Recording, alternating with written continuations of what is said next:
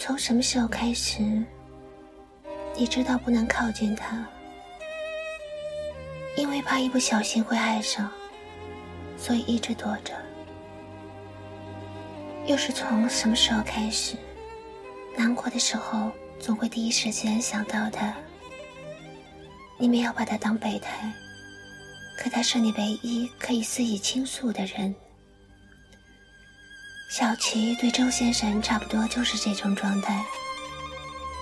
每一次小琪跟男朋友吵架，总会第一时间就想到周先生。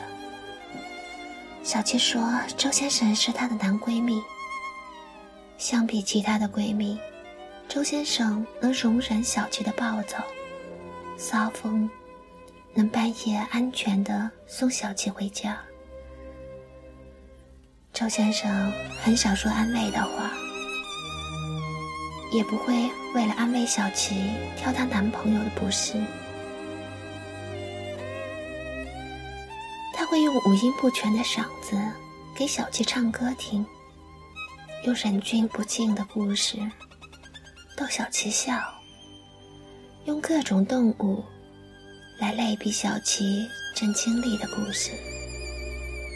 他不说大道理，小情爱，更不会指引小琪该怎么做，不该怎么做，而是把故事的子丑寅卯拆开来摆在桌面上，让小琪自己看，自己想。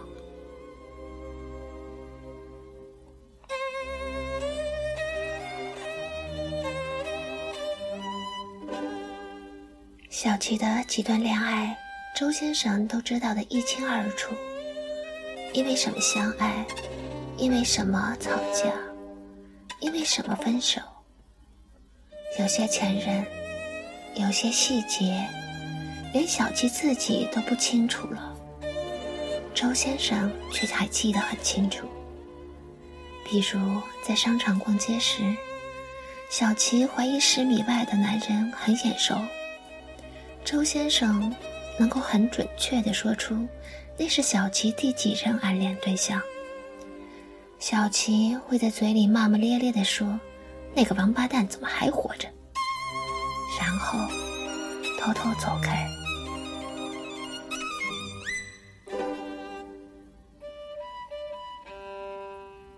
小琪要结婚了，给周先生发喜帖。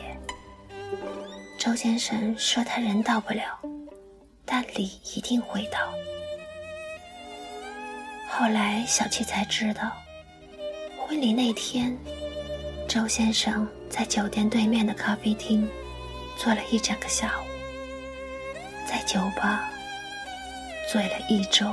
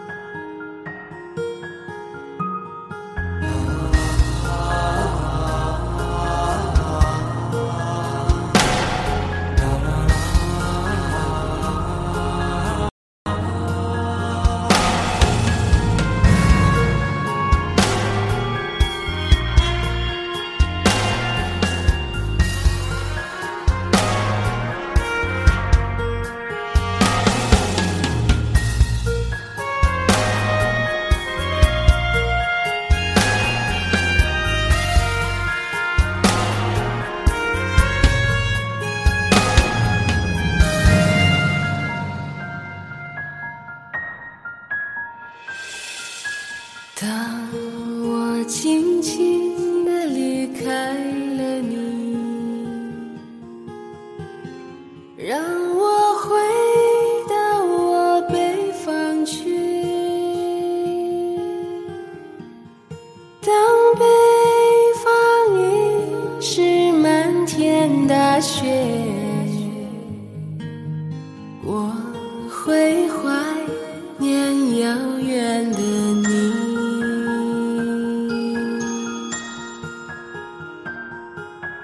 在那寂寞如水的夜里。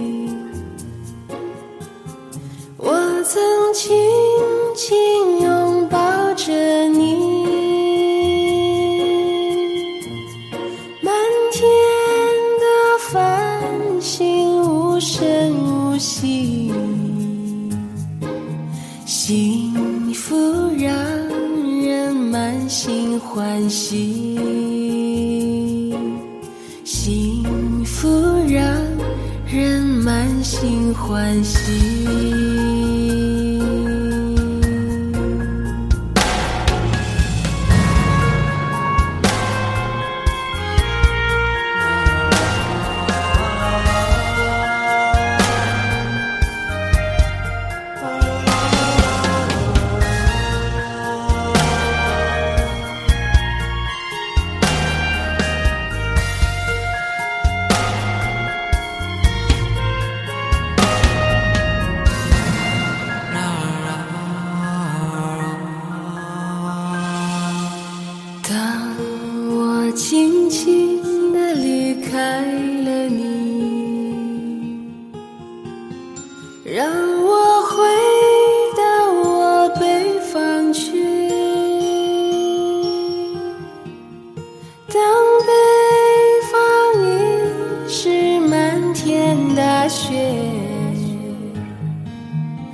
我会怀念遥远的你。